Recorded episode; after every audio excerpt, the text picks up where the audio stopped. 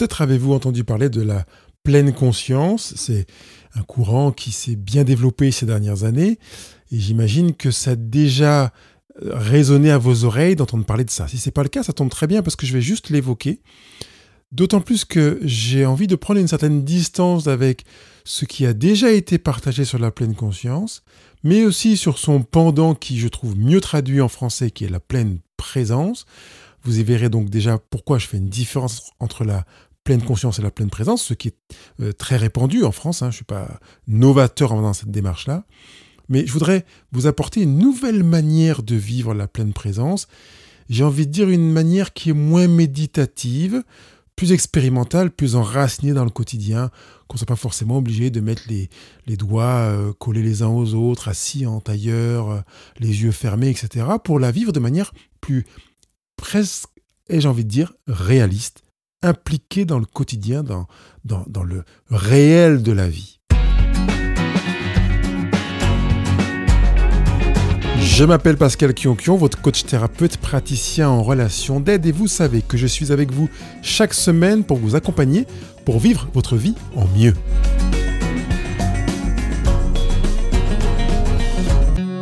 Avant de m'arrêter directement sur le vif du sujet, je voudrais quand même juste préciser quelque chose par rapport au, slogan de Heureux au présent, Vivre votre vie en mieux, parce qu'il n'a pas été choisi par hasard et il y a quelques petites euh, questions qui me sont venues. Je me dis, ça vaut le coup de, s'arrêter là-dessus, parce que l'idée est qu'il ne soit jamais présent à l'esprit d'avoir envie de vivre la vie de quelqu'un d'autre. Euh, non plus de ne plus vivre sa propre vie. Voilà. L'idée, c'est de se dire j'accepte ma vie, elle est comme ça, je veux la vivre au mieux. Et vous percevez que l'idée n'est pas de changer sa vie pour qu'elle soit mieux, c'est de vivre sa vie en mieux. Et vous verrez que dans le sujet d'aujourd'hui sur la pleine conscience, ça a pleinement son sens que je vous précise cet élément-là. Je vous rappelle que vous pouvez télécharger gratuitement sur le blog Heureux présent mon livre euh, J'ai attrapé le virus du bonheur, trois remèdes efficaces pour ne pas en guérir. Merci à ceux qui l'ont téléchargé là pendant cette semaine. J'ai vu qu'il y a eu plusieurs téléchargements qui se sont faits et je vous encourage à l'utiliser. Et pendant que vous lisez le livre, c'est ça que j'aime bien aussi et bravo à ceux qui l'ont fait, c'est que vous me posiez vos questions et que vous me disiez ce en quoi euh, vous, que vous partagez de ce que j'ai écrit, ce qui vous pose question, ce qui vous pose problème, ce qui est un défi pour vous, euh, et que du coup je puisse vous accompagner dans cette dynamique-là. Je rappelle également que la nouvelle rubrique que j'ai inaugurée avec Elisabeth Balestrieri au mois de février reste ouverte. Je pense que je vais la garder vu les réactions de euh, certains de la communauté euro présent. Rubrique qui s'appelle le bonheur des gens ordinaires. Donc si vous êtes un homme, une femme, un jeune, un senior, heureux, je ne parle pas d'un bonheur sur une échelle de 10 qui soit au niveau 9. Euh, ah non, mais vous estimez que vous êtes heureux, même si vous passez par des choses difficiles, comme Elisabeth l'a partagé, je suis tout à fait enclin à vous euh, interviewer pour comprendre ce que vous avez mis en place, comment vous le viviez, etc. J'ai déjà interviewé Gwendoline, la préparation de, L'interview est en cours et elle sera publiée dans quelques semaines. Pour aujourd'hui, arrêtons-nous sur la pleine conscience.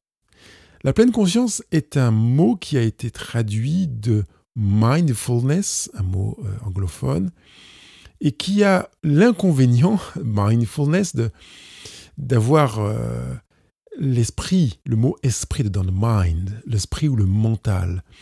Alors que fullness nous va très très bien, parce que c'est la, ce qui remplit la plénitude, hein, c'est complet. Les problèmes liés à la présence du mot esprit qui est attaché au mental, c'est que ça donne l'impression que la pleine conscience est attachée à la cognition, à la pensée, à la réflexion, et quelque part à la capacité de. Et sous-entendu, souvent pour nous, de maîtriser un savoir-penser, un savoir-faire peut-être. Et je voudrais vraiment euh, remercier ceux qui ont déjà retraduit ce mot mindfulness et qui l'ont apporté euh, la pleine présence parce que c'est véritablement davantage dans cette dynamique-là qu'il serait plus judicieux d'accueillir euh, cet état d'esprit. À, vrai dire, les anglophones ont utilisé ce terme mindfulness, mais ils ne sont pas à l'initiative de, de la, je dirais du savoir vivre cette notion de mindfulness. Il s'agit d'une chose qui existe depuis, j'ai envie de dire, la nuit des temps, parce que ça a été traduit en tibétain, en sanskrit, enfin dans plein de langues, et c'est une pratique qui remonte à des millénaires. Ça veut dire que en Occident, on est tout content parce qu'on a inventé de mindfulness ou la pleine conscience, mais c'est un truc qui date de beaucoup de millénaires. Donc, je suis ravi que ça vienne maintenant les pays occidentaux, mais si vous allez en Asie, euh, vous verrez que euh, un bouddhiste sourira si vous lui dites ah, ça y est, j'ai découvert un truc, c'est la pleine conscience ou la pleine présence, parce qu'il sait très bien que ses aïeux le vivent.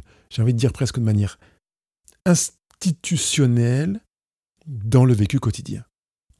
Donc, la pleine conscience, qu'il est plus juste de traduire par pleine présence, et je remercie encore ceux qui ont déjà fait ce travail, plutôt que pleine conscience, est une capacité à se détacher de son mental, et vous comprenez pourquoi la pleine conscience, quelque part, pose un problème, se détacher de son mental, de son système de pensée, de ses jugements, et on va rentrer dans un univers, dans une expérience dans laquelle on ne va plus juger, on ne va plus penser, en tout cas, on va plus chercher à maîtriser des pensées, on va les laisser venir quand elles viennent.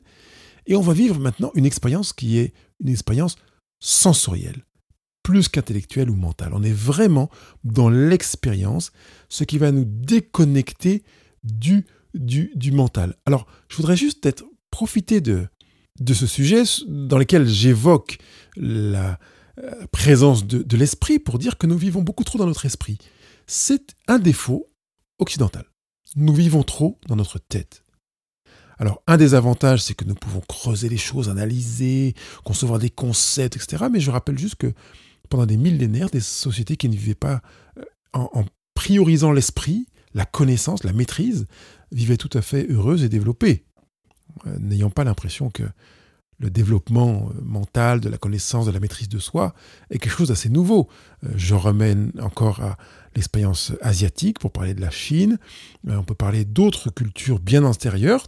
On peut parler notamment euh, des Toltecs, euh, des cultures sud-africaines, centrafricaines, et même sud-américaines, pour, pour évoquer des expériences de connaissance et de maîtrise de soi qui ne font pas nécessairement appel à l'intellect. On aime bien aujourd'hui que l'intellect soit roi, que on, fait de la gym mentale, euh, les pensées, etc. Mais c'est pour moi une sorte de handicap parce que c'est au détriment de, quoi? Ben De tout le reste en fait de l'humanité, de son fonctionnement d'humanité, que de créer une suprématie mentale. Et notamment, on a tendance à penser que la connaissance permet la maîtrise, et je voudrais juste rappeler que même si euh, l'influence de l'Empire grec euh, pour en grande fourchette entre 500 et 300 avant Jésus-Christ a une, une, incidence encore sur notre manière de vivre et de penser, parce que le français est notamment influencé par le grec, et bien des langues européennes, et même donc par conséquent américaines, parce que je rappelle que c'est quand même l'Europe qui a construit les États-Unis, euh, est influencé par la pensée grecque et latine. donc ça veut dire grecque et romaine. Ceci étant, ça existait avant l'Empire grec, il existait des, sagesses, des philosophies, des manières de voir le monde et la vie qui euh, euh, connaissaient aussi l'expérience enrichissante. Donc, si je me rapproche du Moyen-Orient avec euh, la culture hébraïque, qui a, dans laquelle est né, enfin, qui est le berceau de la religion juive, on avait la notion de connaissance, et je passerai le mot en hébreu, ça ne sert pas à grand chose de vous le donner, mais la notion de connaissance n'avait rien à voir, ou en tout cas ne se limitait pas à l'esprit, au mental, à la réflexion, à l'analyse. Puisque le mot, notamment, qui a donné naissance à un mot grec, et je vais le donner parce que je vais aller parler après d'un autre mot dérivé qui est ginosko en grec, qui veut dire connaître, eh bien c'est le mot qui est employé pour parler de l'expérience sexuelle. Alors l'expérience sexuelle fait appel à la cognition, à la, à la réflexion, à l'analyse, mais en partie, dans l'expérience sexuelle, on est dans la globalité. Toute l'entièreté de l'humanité est sollicitée dans l'expérience sexuelle. On n'est pas que dans la connaissance, dans la pensée, dans sa tête. On l'amour non pas que dans son corps non plus, mais l'ensemble de l'humain est sollicité. Donc quand on pense à pleine présence. J'aimerais qu'on aille plutôt dans cette dynamique-là, qui consiste à intégrer la sollicitation de l'être tout entier et non pas seulement de chercher à ralentir ses pensées, à canaliser ses pensées ou parfois même pire à les maîtriser parce que j'encourage vivement à ne pas maîtriser une pensée mais à la laisser venir, en prendre connaissance, lui dire bonjour, tu es là, tiens, j'apprends que tu es présente, comment tu t'es voilà. On est dans une conversation possible avec mes pensées mais à les laisser venir. Toujours en fondant euh, ce que je suis en train de présenter avec cette notion de connaissance qui n'est pas intellectuelle, je voudrais euh, prendre un dérivé de gnosco qui est la gnose. La gnose qui est à l'origine du gnosticisme, c'est la connaissance qui se présente sous forme d'un savoir acquis, certes, mais aussi d'une expérience, on, pourrait même parler d'une expérience initiatique, parce qu'il y a une notion spirituelle dans la gnose. Donc on est pas dans, le mental, on est plongé complètement dans l'initiatique. Et là, on est euh, bien après l'Empire grec, parce qu'on a vu la gnose naître euh, dans les euh, siècles qui ont suivi même la période chrétienne. Donc, hein, c'est vraiment installé particulièrement dans la période chrétienne. D'ailleurs, ça a été notamment à l'origine d'une dérive, ce que les chrétiens appellent une hérésie. donc, cette expérience globale à laquelle j'appelle et qui est à inscrire dans la pleine conscience, c'est une capacité à être là, au présent, pleinement installé dans l'instant présent. Et si Eckhart Tolle me faisait le, bonheur d'écouter ce podcast, il ne pourrait que souscrire.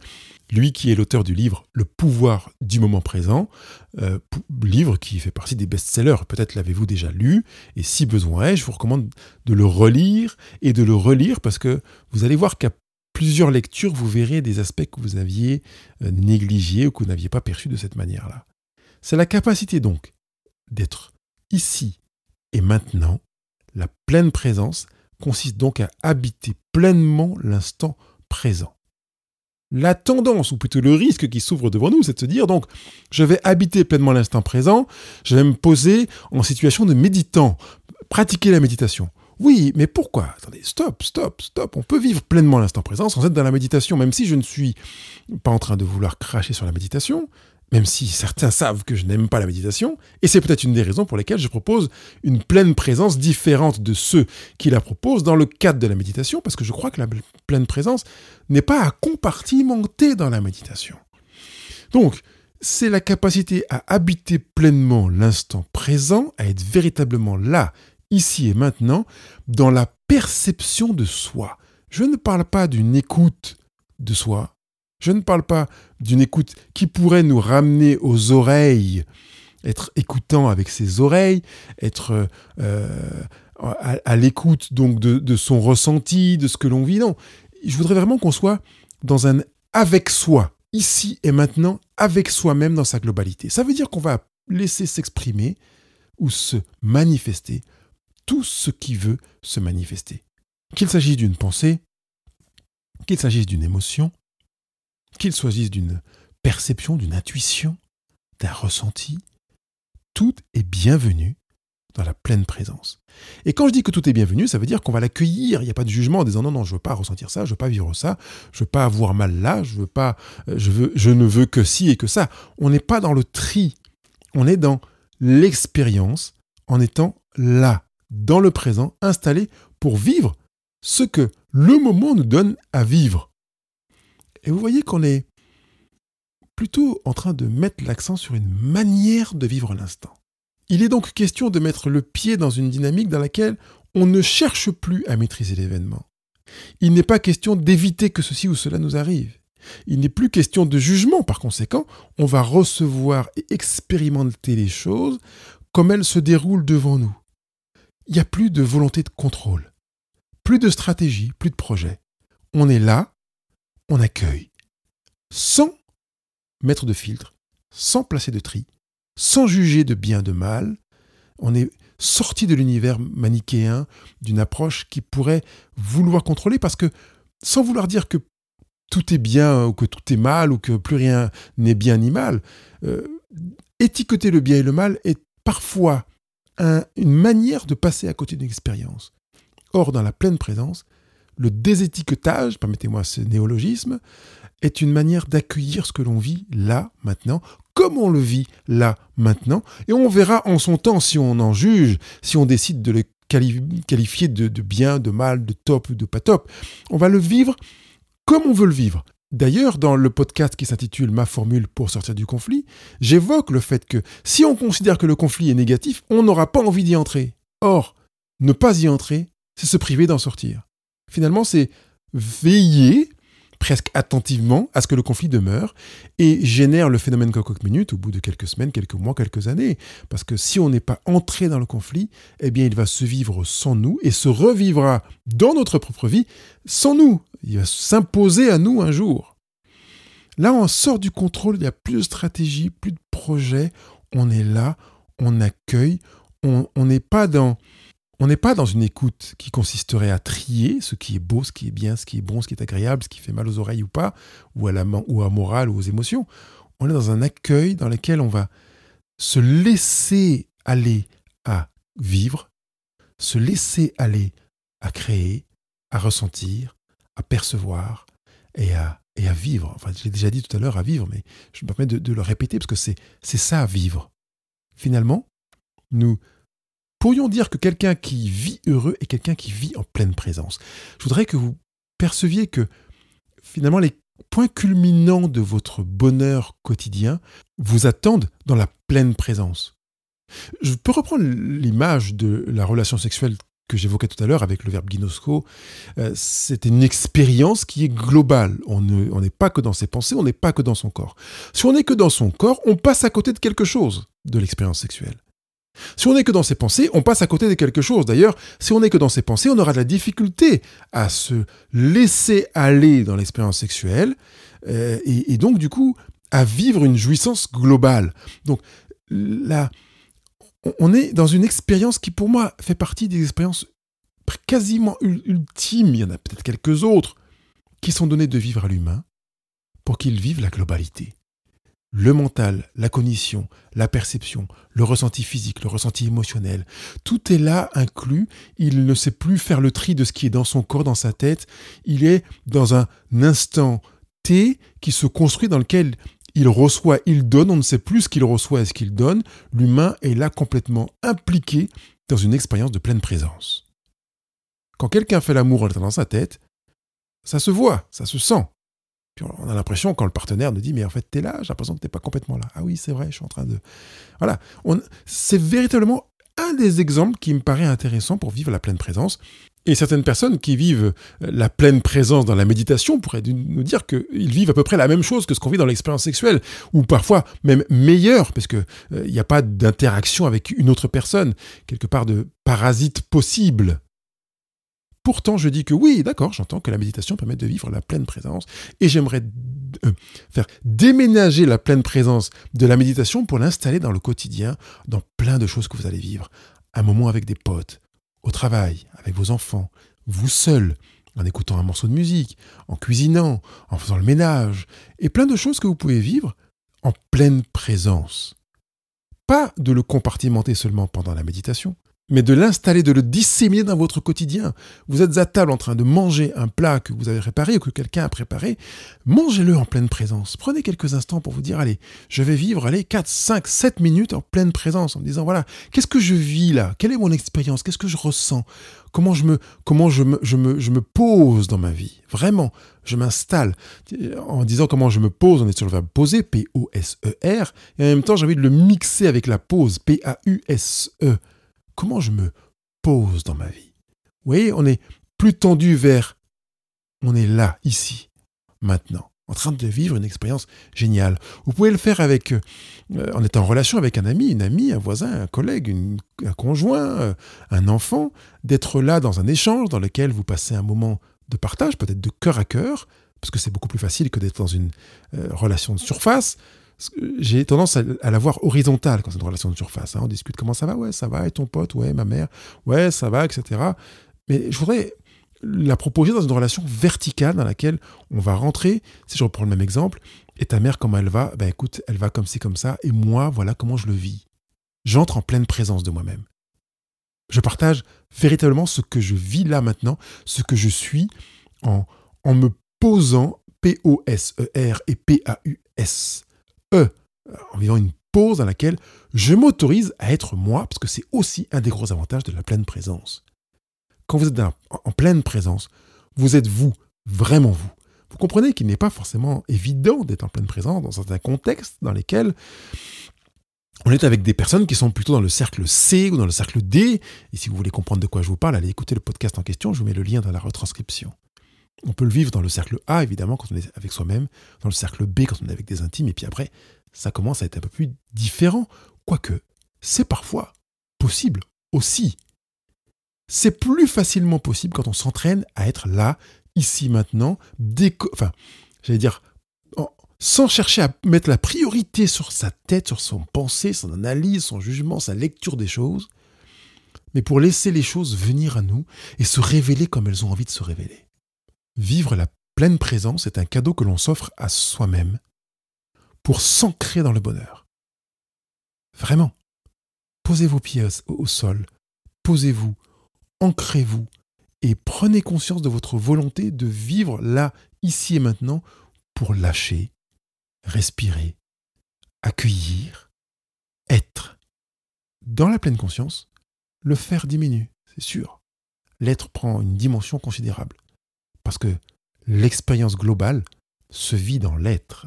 D'ailleurs, je vous mettrai encore des liens sur des podcasts sur lesquels j'ai déjà sensibilisé à l'importance d'être et à la, priorisation de l'être sur le faire. Je vous attends pour vos remarques, si vous avez des questions, si c'est quelque chose, un sujet qui vous parle, si vous avez peut-être même de l'avance, de l'expérience en pleine présence en dehors de la méditation, eh bien, je me ferai un plaisir de, vous lire. Et puis, ça pourra aussi enrichir la lecture des personnes qui viendront sur le blog pour aller lire les commentaires, parce que je voudrais vraiment euh, décompartimenter. C'est comme enlever la religion de son bocal religieux pour l'installer dans, la vie quotidienne, que la pleine présence soit enlevée de son enveloppe méditation pour être instaurée dans, dans la vie quotidienne. Je vous laisse mettre vos 5 étoiles sur les réseaux sociaux. Je vous remercie pour votre fidélité, pour votre soutien. Allez télécharger le bouquin si vous ne l'avez pas encore fait. J'ai attrapé le virus du bonheur. Trois remèdes efficaces pour ne pas en guérir et installer la pleine présence dans votre vie en véritable expérience d'être là, pleinement, globalement, ici et maintenant.